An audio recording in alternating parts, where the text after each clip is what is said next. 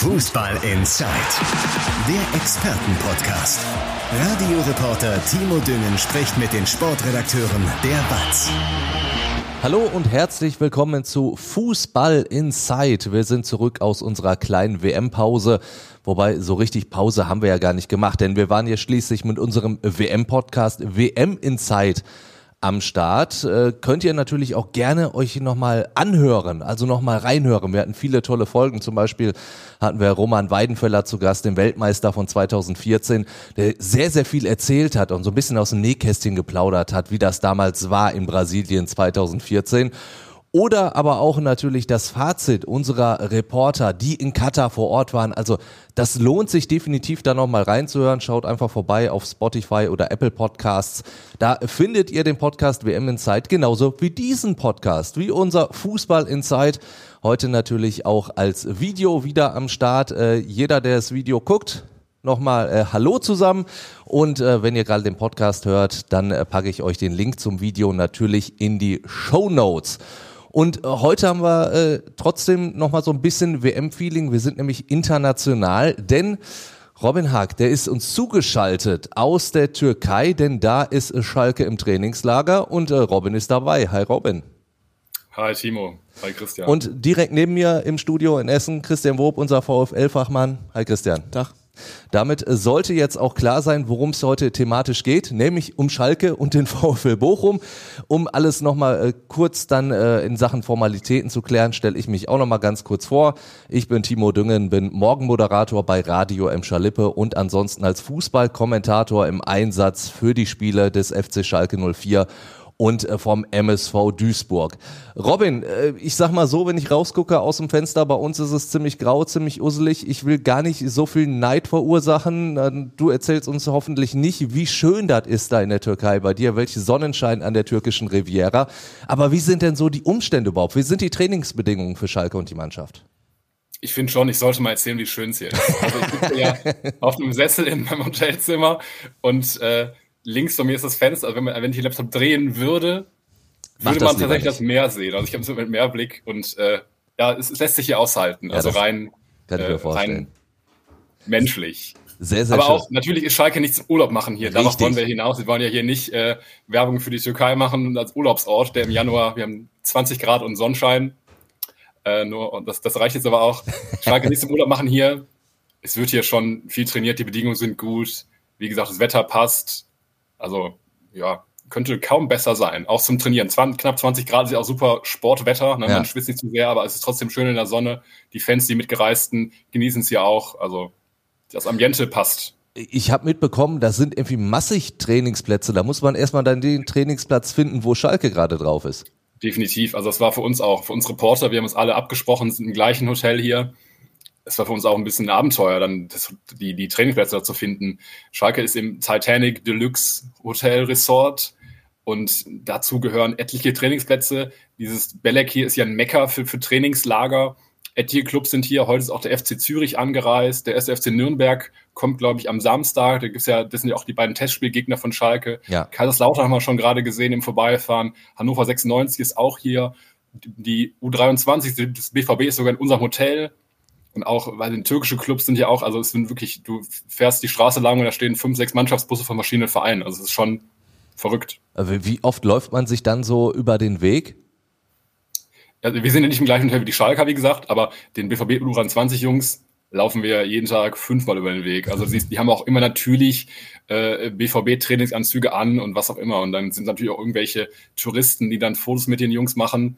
Ich weiß nicht, ob die vielleicht sogar glauben, das sind die Profis, aber naja, ich glaube, weil so bekannt dürften die U23-Jungs ja auch nicht sein, auch wenn sie natürlich in der dritten Liga spielen. Ich wollte gerade sagen, also sind ja dann, spielen zumindest in einer Profiliga. Das ist natürlich, die dritte Liga, also, ja. Bei allem Respekt natürlich, ja. aber das sind jetzt trotzdem ja nicht die Leute, die, die man auf der Straße normalerweise anspricht, weil die jeder kennt. Also die Gesichter sind ja schon fremd. Das stimmt natürlich. Von den fast allen von den Jungs. Wie sieht und sah denn bislang so dein Tagesablauf aus? Wie muss ich mir das vorstellen? Ja, die Tage waren lang dadurch, dass der Kollege Andreas Ernst, der normalerweise auch gerne mitgefahren wäre, der hier auch schon oft Gast des Podcasts war, der wartet ja ein Kind bzw. eine Frau und äh, dadurch ist er halt nicht mitgefahren. Das heißt, ich beliefer dann ja Funke Sport und die Watzgelsenkirchen. Und dann kommt natürlich einiges zusammen. Ne? Das heißt, meistens schon vor dem Frühstück schreibe ich die ersten Texte. Dann gehst du zum Frühstück. Dann ist um 10 Uhr meist die erste Trainingseinheit, also Ortszeit. Hier sind wir zwei Stunden voraus. Also hier ist jetzt schon zwei Stunden später als in Deutschland. Mhm. 10 Uhr Ortszeit erstes Training. Dann 16 Uhr Ortszeit auf das zweite Training. Natürlich ist man dann vor Ort. Dazwischen schreibt man was, isst kurz was.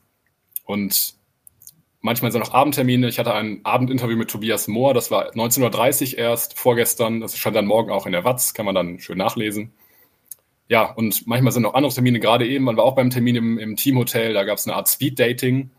Wir waren fünf okay. Reporter und es gab fünf Spieler, die uns zur Verfügung gestellt wurden und jeder hatte fünf Minuten exklusiv mit jedem. Da war dann halt Sidi Sané, die beiden Franzosen, Florent Mollet, Ibrahima Cissé, dann war noch Michael Langer und Sepp Vandenberg. Also man hat fünf Minuten mit jedem, da komme ich ja gerade her und ja.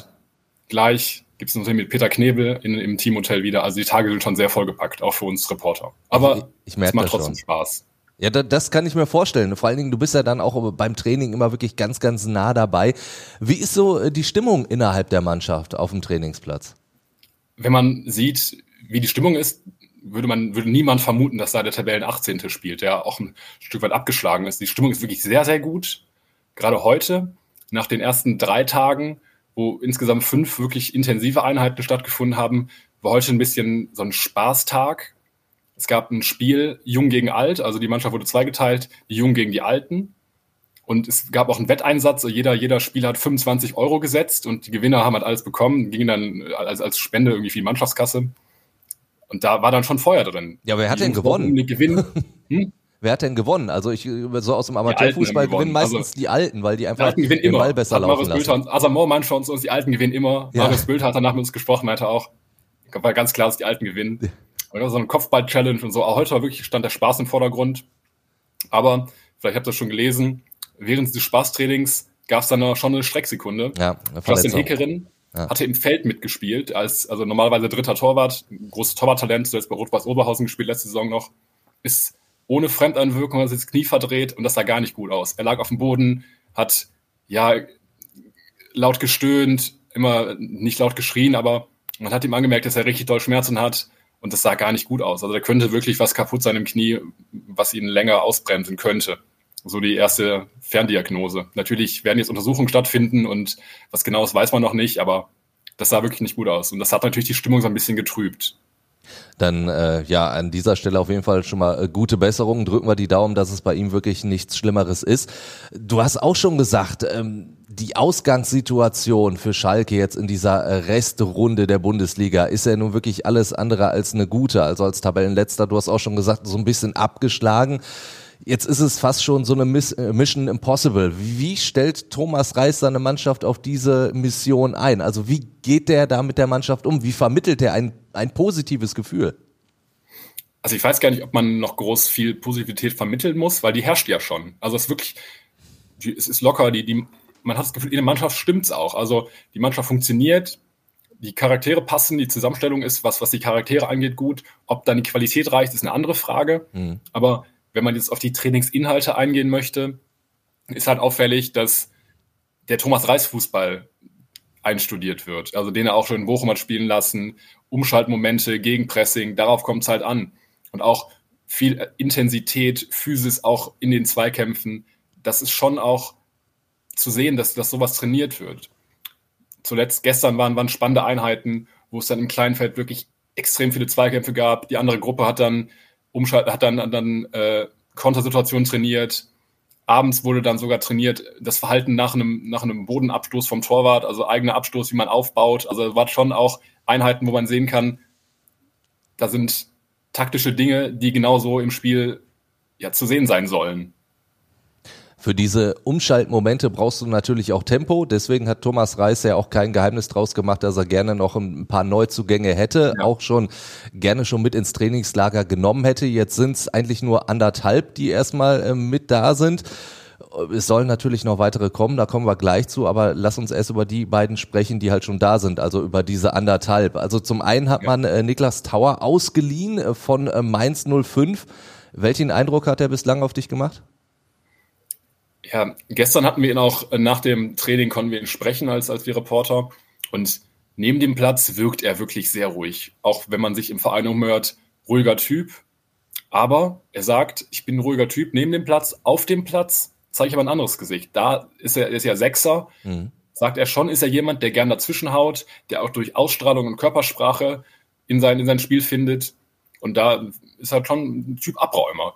Im Training ist jetzt nicht sonderlich aufgefallen, was, was, weder, was weder positiv noch negativ sein soll, aber man wird sehen, ob er wirklich dann so die krasse Verstärkung ist. Spannend ist natürlich auch, dass Alex Kral, der normalerweise im Zentrum gesetzt ist, ja immer noch verletzt ist. Und dadurch ist jetzt schon mal ein Platz im Zentrum frei. Das heißt, es ist nicht unwahrscheinlich, dass er schon recht schnell zu recht vielen Minuten kommen würde. So würde ich es zumindest einschätzen. Gut, dann ist halt Alex Krals Pech das Glück von Tower. Allerdings die, die Verpflichtung. Bisschen andere Spielertypen sind schon. Also muss man, ja. also Kral ist ja mehr so Box-to-Box, -Box, der dann auch offensive Impulse setzt und so wie ich Tower einschätze, ist er eher so ein klassischer Sechser, der zerstört, abräumt und sich in jeden Ball reinwirft. Das ja. macht Kral natürlich auch in Maßen, aber der ist ja schon auch jemand, der gerne mit dem Ball nach vorne marschiert und. Angriffe gut einleiten kann. Ja. Jetzt wurde die Verpflichtung von Tower, ich bin ganz ehrlich auch von mir jetzt nicht unbedingt äh, so naja, positiv gesehen wäre jetzt fast schon übertrieben gesagt. Also es gab durchaus Zweifel daran, ob das Sinn macht, weil du hattest mit Florian Flick, hast du eigentlich einen gehabt, äh, der auf dieser Position hätte spielen können. Den hast du ausgeliehen. Jetzt leist du einen Spieler vom Mainz 05 aus, der, naja, jetzt auch nicht mit massig Spielpraxis kommt. Also warum macht dieser Transfer für dich Sinn oder halt auch keinen Sinn? Genau das ist halt die Frage, die wir uns alle stellen. Ob Fans, Beobachter, Journalisten, warum tauscht man diese beiden Spieler aus? Ja. Wie ich gerade angedeutet habe, kann es halt sein, dass Niklas Tauer wirklich noch ein bisschen defensiver angehaucht ist vom Spielertyp als Florian Flick. Flick kommt über Laufstärke, Passsicherheit, aber im Zweikampf hatte er schon manchmal so ein bisschen Probleme. Ich erinnere mich da an ein Spiel gegen Leverkusen, wo er ja mehr Begleitschutz für, ich glaube, äh, Hudson O'Doy war es, geleistet hat und da wirklich ein schlechtes Spiel gemacht hat und da halt gar keinen Zugriff bekommen hatte. Und dieser Zugriff, diese Aggressivität soll Tauer mitbringen. Knebel meinte auch, dass er halt in allen relevanten Statistiken besser sei als Florian Flick. Ja, wir werden halt sehen, wie es tatsächlich dann kommt. Aber so ganz verstehe ich den Transfer auch nicht. Also wenn man diesen Tausch, ja. ich will jetzt nichts gegen Niklas Tauer sagen, ich, man sollte ihm eine Chance geben, Na klar. ein vernünftiger Junge zu sein, aber dieser Tausch, ja, ich weiß nicht, ob der so viel Effekt hat. Also Weil es ist jetzt niemand, wie du sagst, ohne Spielpraxis, ja. Ist jetzt niemand, der da Schalke, der jetzt da der Führungsspieler im Mittelfeld sein wird und Schalke da durch die Liga schultert. Das ist ja nicht so. Nee, richtig. Jetzt gibt's äh, diesen halben Neuzugang, den ich angesprochen habe, der hochgezogen wurde. Äh, Kozuki, äh, den habe ich auch äh, zuletzt in Split gesehen äh, mit Schalke. Da hat er mir sehr, sehr gut gefallen. Ist halt einer, der durchaus für Überraschungsmomente sorgen kann. Kann das tatsächlich einer jetzt auch in der Bundesliga sein, der richtig überrascht? Oder sagst du, da ist die Stufe dann doch vielleicht nochmal ein bisschen höher? Denn, äh, ja gut, er hat vor kurzem noch fünfte Liga gespielt. Also der Sprung ist natürlich extremst. Ja, aber nach diesem Sprung ist ihm irgendwie alles zuzutrauen, finde ich. Das stimmt. In den ja. Testspielen gegen Split, Wien und Osnabrück hat er jeweils ein Tor geschossen, gehörte immer zu den besten Schalkern und hat ja da, das waren ja auch Gegner, das war ja kein Fallobst. Ja. Also klar, Osnabrück ist ja ein Drittligist, aber das war ja ein Niveau, was er auch aus der Regularliga nicht kannte. Und trotzdem hat er da ja irgendwo den Unterschied gemacht. Und er bringt vieles mit, eins gegen eins Stärke, ein gutes Tempo, auch einen guten Abschluss, irgendwie einen guten Torriecher. Und ja, ich kann mir gut vorstellen, dass er auch in der Bundesliga zum Einsatz kommen wird und da seine Momente haben wird. Wie viel und ob, man sollte jetzt nicht das Ganze überhöhen und sagen, er ist jetzt unser neuer Hoffnungsträger oder er wird jetzt da Spiele für uns alleine entscheiden und ist jetzt Stammspieler. Soweit noch nicht. Er wird wahrscheinlich noch ein bisschen brauchen, rangeführt werden, aber ich denke schon, dass er auch seine Momente, wie gesagt, hat und da er wird auch Tore schießen können in der Bundesliga, da, da bin ich ziemlich sicher. Ein externer Neuzugang äh, könnte dann äh, Tim Skarke werden von Union Berlin. In Darmstadt hat er richtig gute Leistungen gezeigt in der zweiten Liga. Bei Union Berlin hat er noch nicht so wirklich stattgefunden. Wäre er trotzdem für dich in der Bundesliga, das muss man ja immer wieder betonen, also Schalke baut ja jetzt nicht schon den Kader für die nächste Zweitligasaison auf, sondern für die erste Bundesliga.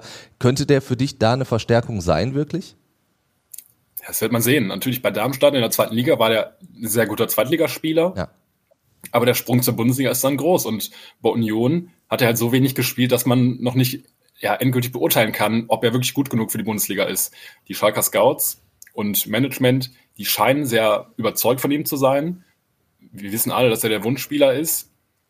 Aber ja, ist halt auch, zeigt auch so ein bisschen, in welchen Regalen sich Schalke inzwischen bedienen muss, ne? durch die finanziellen Zwänge, die herrschen, dass man halt nicht mal einen Stammspieler von einem Bundesliga-Konkurrenten weglotsen kann, sondern sich halt da bei den Spielern umschauen muss, die auf der Bank sitzen. Niklas Tauer ist ja das Gleiche. Ne? Ja. Die sind, das sind Jungs mit Potenzial, davon sind die Verantwortlichen hier überzeugt, aber ob sie dann wirklich zünden, wird, wird man zeigen, wird man wird sich sehen. Woran hapert es momentan noch bei diesem Transfer? Du sagst ja auch, er ist absoluter Wunschspieler. Ja, es geht halt scheinbar, es wird halt gefeilscht. Oliver Runert, der, der Geschäftsführer, Manager von, von Union Berlin, gilt halt auch so ein bisschen als harter Verhandlungspartner. Und ja, ich glaube, die wissen auch, was sie an dem haben und wollen ihn auch nicht, ihn nicht verschenken. Und Schalke, es soll wohl irgendwie, eine, wie es jetzt mit Leihmodell aussieht oder was auch immer, feststeht auf jeden Fall, dass Schalke den nicht nur ein halbes Jahr ausleihen will, weil selbst im Abstiegsfall sollte der Umbruch nicht zu groß werden. Die wollen nicht dann im Sommer wieder 15 neue Spieler mhm. verpflichten müssen, sondern die wollen eine gewisse Kontinuität haben. Deshalb wurde Niklas Tau ja auch vor anderthalb Jahre ausgeliehen zumindest, damit er auch in der zweiten Liga da bleiben würde. Und das ist so ein Punkt, da sind sie, glaube ich, noch nicht ganz einig, aber ja, heute Abend werden wir, wie gesagt, Peter Knebbe sprechen, da werden wir sicher mehr mhm. wissen ist dann natürlich auch nachzulesen bei uns online. Natürlich. Dann äh, abschließende Frage, weil du, äh, wie gesagt, noch sehr, sehr viele Termine hast. Wir haben über deinen äh, vollen Terminkalender da gesprochen in der Türkei. Wer kann und müsste denn noch kommen, selbst äh, wenn Skarke kommt? Ja, das ist auch eine gute Frage. Ja, deswegen stelle ich so ein bisschen angedeutet, dass vielleicht auch auf der Linksverteidigerposition noch was passieren könnte. Da ist normalerweise ja Thomas Overn als A-Lösung im Kader aber Innenband anderes im rechten Knie, das macht ihm immer noch zu schaffen. Also der ist natürlich mitgereist nach Belek, wird teilintegriert, wie man so schön sagt, aber er ist noch nicht ganz schmerzfrei. Gestern sah das nicht ganz so gut aus bei ihm. Natürlich wird immer mehr gesteigert, aber wie zu hören, es hatte immer noch auch ein bisschen Schmerzen, wenn er zum Beispiel mit rechts passt. Und wenn man halt noch Schmerzen hat, dann ist man ja noch relativ weit von einem Bundesligaspiel entfernt, würde ich es mal behaupten. Ja. Und sind ja auch nur noch knapp drei Wochen bis zum Bundesliga-Auftakt. Und wenn das wirklich noch Wochen, vielleicht ein paar, mehrere Wochen dauert, dann wäre man auf links halt mit Tobias Mohr, der jetzt auch nicht besonders überzeugt hat als Linksverteidiger. Nicht die Optimalbesetzung dünn, dafür, nein. Dünn aufgestellt. Und ja. da könnte ich mir vorstellen, dass da vielleicht noch was passiert. Innenverteidigerposition war ja auch sowas, da wurde drüber gesprochen, ob da noch Verstärkungen kommen. Das haben die Schalker offen gelassen. Möglich ist es, aber da gibt es ja auch viele Rückkehrer. Marcin Kaminski, der die Hinrunde komplett gefehlt hatte, nach seiner Schnittwunde, der ist wieder voll dabei, macht alles mit wieder, hat auch die Testspiele ja schon wieder gespielt, das letzte Testspiel in, wo war das, in Osnabrück hat er wieder gespielt. Ibrahima Cissé, der auch verletzt war, hat auch Fortschritte gemacht, ist auch wieder voll dabei und den hat Thomas Reis ja auch ein bisschen gelobt, mit Ahmed Bella Kotschap ja. verglichen, weil er halt physisch unglaublich viel mitbringt, nur halt irgendwie ein bisschen sehr wild spielt, aber wenn man das in den Griff bekommt, könnte er vielleicht auch eine Verstärkung sein. Sepp Vandenberg macht auch Fortschritte. Der hatte ja ganz komplizierte Bänderverletzung im Knöchel. Da wird wohl noch ein bisschen dauern, aber vielleicht ab Februar oder so könnte er auch wieder dabei sein. Und wenn man dann schon quasi drei interne Neuzugänge, ja. wenn man das so will, aus der, in der Innenverteidigung hat, dann ist halt die Frage, ob wirklich noch ein externer kommt oder ob der Bedarf nicht woanders größer ist. Zum Beispiel links, wenn es da ja. brennt und mit, mit, mit Moore, der ja links nicht überzeugt hat, da hat man ja vielleicht dann eine gute Alternative. Also das wird spannend. Auf jeden Fall ist davon auszugehen, dass noch mehrere Leute kommen, würde ich jetzt behaupten. Und das mit leeren Kassen. Also das wird auf jeden Fall spannend, ja. wie Schalke das hinbekommt. Ja, aber klar, ein bisschen Budget ist ja da und ja. ich glaube, Niklas Tauer, die Laie, war jetzt auch nicht sonderlich teuer. Man hat Flick ja im Gegensatz abgegeben und hat das Gehalt da eingespart. Und wenn man wirklich Skarke jetzt auch vielleicht nur ausleiht, dann wird ja vielleicht doch noch ein, zwei Millionen übrig sein, die man dann auch ausgeben könnte. Wenn da vielleicht noch irgendwer den Verein verlassen sollte, was auch nicht ausgeschlossen ist. Also ja, ein bisschen passiert noch, aber da das Trainingslager immer weiter voranschreitet, bis nächsten Mittwoch sind die Schalke noch hier, ja. wird es halt eigentlich von Tag zu Tag unwahrscheinlicher, dass noch ein Neuzugang hier hinkommt. Obwohl das ja auch wichtig wäre, weil hier wird der Grundstein gelegt und auch gerade hier wird ja am, am Feintuning gearbeitet, an diesen Umschaltmomenten, an dem Pressing. Und da ist ja wirklich wichtig, dass, dass alle Leute das mitmachen, damit die wissen, wie die Abläufe sind. Je später man dazukommt, desto schwieriger wird es dann auch wirklich schnell zu helfen. Robin, dann greife ich Abläufe auf. Du hast noch genug Abläufe heute vor dir. In diesem Sinne äh, verabschieden wir uns schon mal von dir. Dankeschön, dass du dir die Zeit genommen hast. Sehr gern. Genieß noch ein bisschen die Sonne, bring vielleicht auch noch mal ein bisschen Sonne mit. Könnten wir, glaube ich, gebrauchen. Ja Ich gebe mein Bestes. Und damit äh, zu Christian, der jetzt die ganze Zeit auch noch mal so ein bisschen zugehört hat, äh, wie es beim direkten Konkurrenten des VfL Bochum abläuft. Denn äh, Schalke ist ja die Mannschaft, die immerhin hinterm VfL ist, also die sich äh, zum Ziel gesetzt hat, den VfL noch irgendwie zu überholen. Neuzugänge sind natürlich auch in Bochum großes Thema. Da ist jetzt auch schon einer da mit Kevin Schlotterbeck. Wie gut tut der dem VfL? Ist das schon eine echte Verstärkung? Ich würde sagen, oder erstmal sagen, dass alles dafür spricht, dass er dem Verein weiterhelfen wird. Mm, er ist jetzt der sechste Innenverteidiger im Kader, was ein Zeichen dafür ist, dass nicht jeder Transfer auf der Position gesessen hat mhm. äh, in der letzten Transferperiode und dass da Nachholbedarf bestand aus verschiedenen Gründen. Also dass Leute Leute waren verletzt, waren, kam nicht so schnell zum Zuge, wie man eigentlich dachte. Jetzt hast du noch einen weiteren Innenverteidiger dabei, der eine sehr gute Spieleröffnung hat, der sehr gutes Stellungsspiel hat, der sehr kopfballstark ist, der auch, wenn der, wenn die Mannschaft tief steht, wovon man ja in den meisten Spielen ausgehen muss, dass der Verein oder dass die Mannschaft eher hinten reingedrängt wird, ja. der ja viele Bälle abfängt.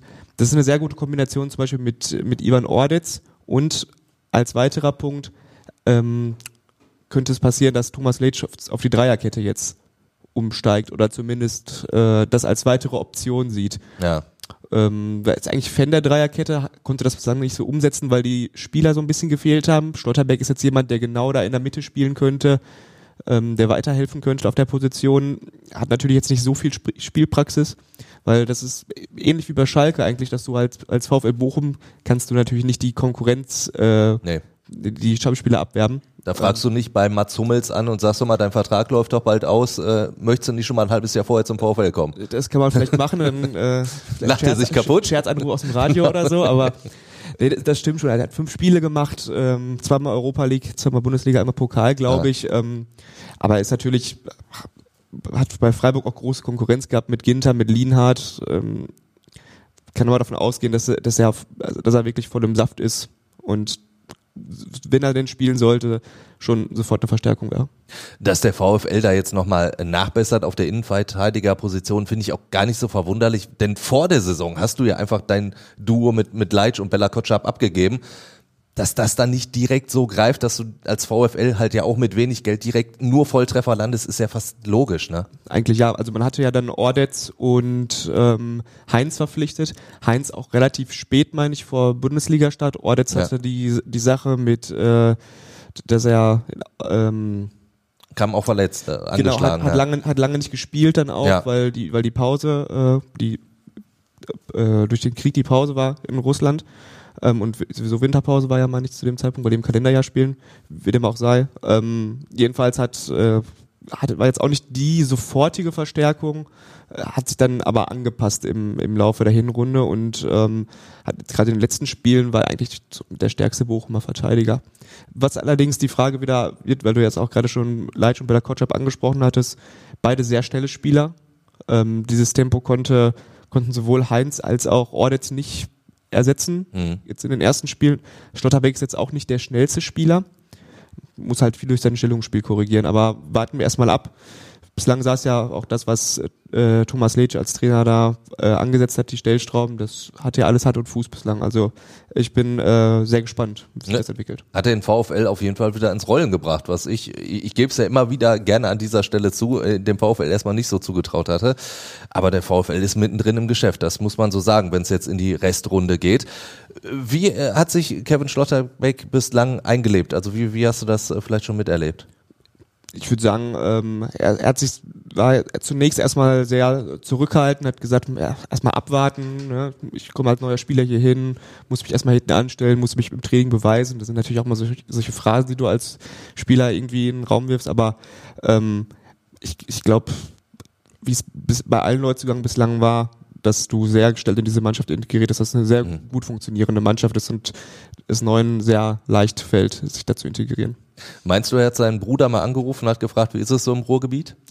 Ähm, auf jeden Fall haben sie kurz gesprochen über eine mögliche WG, ja, äh, aber ist das, das tatsächlich, tatsächlich so? verworfen wieder, äh, weil beide eigenständig sind und und wahrscheinlich auch das nötige Kleingeld verdienen, um sich eine eigene Wohnung zu leisten. Davon, davon ist auszugehen, ja. Also äh, Schlotterbeck ist der erste, Kunde aus, aus Piraeus könnte jetzt der zweite sein. Wie, wie nah ist der VfL da dran? Ähm, man ist ja sehr, sehr optimistisch. Wie schnell das jetzt am Ende geht, da ist man eher skeptisch über verschiedene Länder. Ähm, würde dieser Transfer ja abgewickelt werden, weil Piräus spielt in Griechenland. Ähm, die Sache war schon sehr heiß im Sommer. Da hat das Mhm. leider nicht geklappt, weil Piräus den Trainer gewechselt hat und der Trainer hatte dann auf ihn gesetzt. Er wäre teurer geworden. Ähm, jetzt zweiter Versuch im Winter. Man ist zuversichtlich. Ob es dann schon bis zum Trainingslager langt, wäre natürlich erfreulich. Würde ich aber eher skeptisch jetzt, stand jetzt sehen. Aber trotzdem, den kennen wir ja noch aus äh, Mainzer Zeiten. Also das wäre schon eine Verstärkung für den VfL. Also Genau, gerade weil das die Position ist, also vor der Abwehr, wo auch noch gesucht wird. Ja. Ein starker Zweikämpfer. Das ist eigentlich die, die Rolle, die man Goralski ähm, zugetraut hatte, der jetzt aber auch viel verletzt war und irgendwie auch nicht so wirklich angekommen ist. Ähm, der Kunde könnte auf jeden Fall da für Verstärkung sorgen auf der Position. wenn er kommen sollte, war es das dann beim VfL oder ist man da auch noch ein bisschen mehr auf der Suche? Ich würde erstmal stand jetzt davon ausgehen, dass dann erstmal muss man ja gucken, wie es finanziell weitergeht, ähm, ob man vielleicht noch Spieler ähm, los wird. Auch das wird schwierig. Bonga dürfte gehen, aber ob es Abnehmer gibt, halte ich jetzt auch oder hat auch lange nicht gespielt, Ja. weiß ich jetzt nicht. Vielleicht aus der zweiten Liga. Müsste man erstmal abwarten, was da passiert. Generell ist zu hören, dass äh, die Stimmung beim VfL relativ gut ist, was ja auch nicht unbedingt selbstverständlich ist. Aber Robin hat es gerade schon erzählt, bei den Schalkern in der Türkei ist die Stimmung gut. Beim VfL Bochum, der ja auch äh, tief unten drin steht, scheint die Stimmung auch richtig gut zu sein. Es soll, wie ich äh, gelesen habe, auch äh, bei uns in der Watz äh, keine unzufriedenen Spieler geben. Äh, woran liegt das? Noch, genau. Wie, wie kriegt Thomas Letsch das hin? Ich halte Thomas Letsch, der nicht dieser Kumpeltyp ist wie Reis, wie Thomas Reis es ist ähm, und auch beim VfL sehr stark ausgelebt hat. Ähm, ich halte ihn für einen sehr, sehr guten Kommunikator, der auf Augenhöhe mit den Spielern spricht, der sehr vielseitig auch in, ähm, in Sachen Sprachen ist, also viele Sprachen spricht, direkt mit den Spielern in ihrer, ähm, ja, in ihrer äh, Native-Sprache irgendwie zu, äh, äh, ja, zu, zu kommunizieren kann, ähm, was sich natürlich auch schon dann äh, abholt als Spieler, Ja. glaube ich. Ähm, und bislang musste er keine harten Entscheidungen treffen, sage ich mal. Jetzt hatten wir im Dezember viel Zeit, ähm, oder der VfL hatte viel Zeit zu trainieren. Jetzt kommt das Trainingslager, dann am Dienstag das erste Testspiel. Da wird man dann natürlich schon sehen, auf wen er vielleicht setzt und dann auch gerade bei den bei den zweiten, dann am Freitag wird es zwei Testspiele geben. Ähm, wer da so die besseren Karten hat und dann spätestens zum Saisonauftakt, wenn dann sich so ein bisschen verfestigt hat, wer Stammspieler sein könnte, dann wird es natürlich Könnte die Stimmung dann vielleicht bei dem einen oder anderen doch noch kippen? aber genau, aber ganz grundsätzlich muss man natürlich sagen, die Wochen jetzt vor der Katar-Pause haben das natürlich, haben die Stimmung natürlich schon extrem aufgehellt. Also ich habe auch nicht damit gerechnet, ehrlich gesagt, ähm, dass es dann doch so schnell so eine, ja, von Euphorie würde ich noch nicht sprechen, aber zumindest beruhigendes Fahrwasser, Mhm. obwohl man jetzt immer noch auf dem Abstiegsplatz steht, aber der Kontakt ist hergestellt. Ja. Du hast irgendwie geschafft, aus eigener Kraft Spiele zu gewinnen. Ähm, du hast am Ende in Augsburg sogar auswärts ge gewonnen, was bislang ja gar nicht gelungen war. Und die ersten Ansätze, die Thomas Letschke gezeigt hat als Trainer, waren halt auch wirklich ähm, ja, vielversprechend. Also ich bin gespannt, wie es da jetzt weitergeht. Du hast vorhin schon das Wort Stellschrauben genutzt. Äh, An welchen muss er noch weiterhin schrauben oder einfach die, wo er schon dran geschraubt hat, einfach festzurren? Es geht jetzt so um die Detailarbeit, das hat er auch selber so angekündigt. Also er hatte die, diese Wintervorbereitung, die jetzt die, die erste war im, im Amt, ähm, in, in zwei geteilt. Einmal diese Grundlagen zu legen im, im Dezemberteil. Ähm, wobei man dann natürlich auch sagen muss, wenn du ewig trainierst und du hast nur Testspiele, du arbeitest irgendwie auf kein Ziel hin. Das einzige Ziel ist irgendwie so Weihnachten und äh, dann den Jahreswechsel. Ja. Geht natürlich dann auch irgendwann so ein bisschen die Luft raus. Ähm, jetzt in der zweiten Hälfte im Trainingslager, da soll dann wirklich der, der taktische Feinschliff vollzogen werden, wie man sich ähm, verhält mit und gegen den Ball. Vielleicht dieses, diese Stellschraube Innenverteidigung zur, zur Dreierkette hin, beziehungsweise Fünferkette. Das sind so diese, ja, die groben Themen jetzt in den nächsten Wochen. Übermorgen, also am Samstag, geht's dann ins Trainingslager. Äh, Es geht nach Spanien, ne? Genau, nach Jerez in, in Südspanien. Ähm, und auch ein paar andere Bundesligisten dort in der Nähe, in Marbella. So auch so der, was vielleicht Bälle Auch ein Klassiker, ja. ist, ist das Marbella für, für Spanien.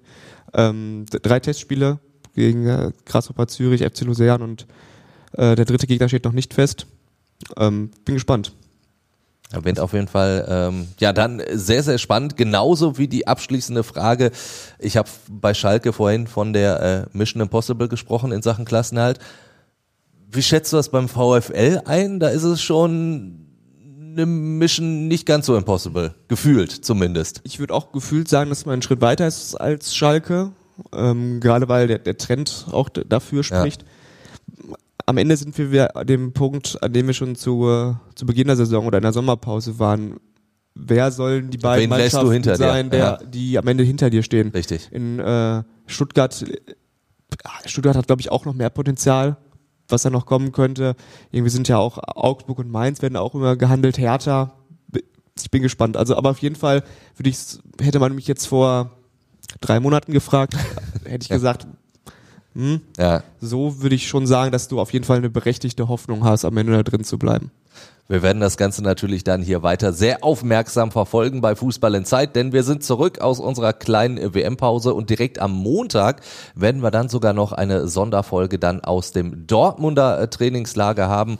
Und ansonsten gibt's dann die normale Folge wieder nächsten Donnerstag, also den Termin könnt ihr euch jetzt wieder merken, jeden Donnerstag Fußball in Zeit am Start.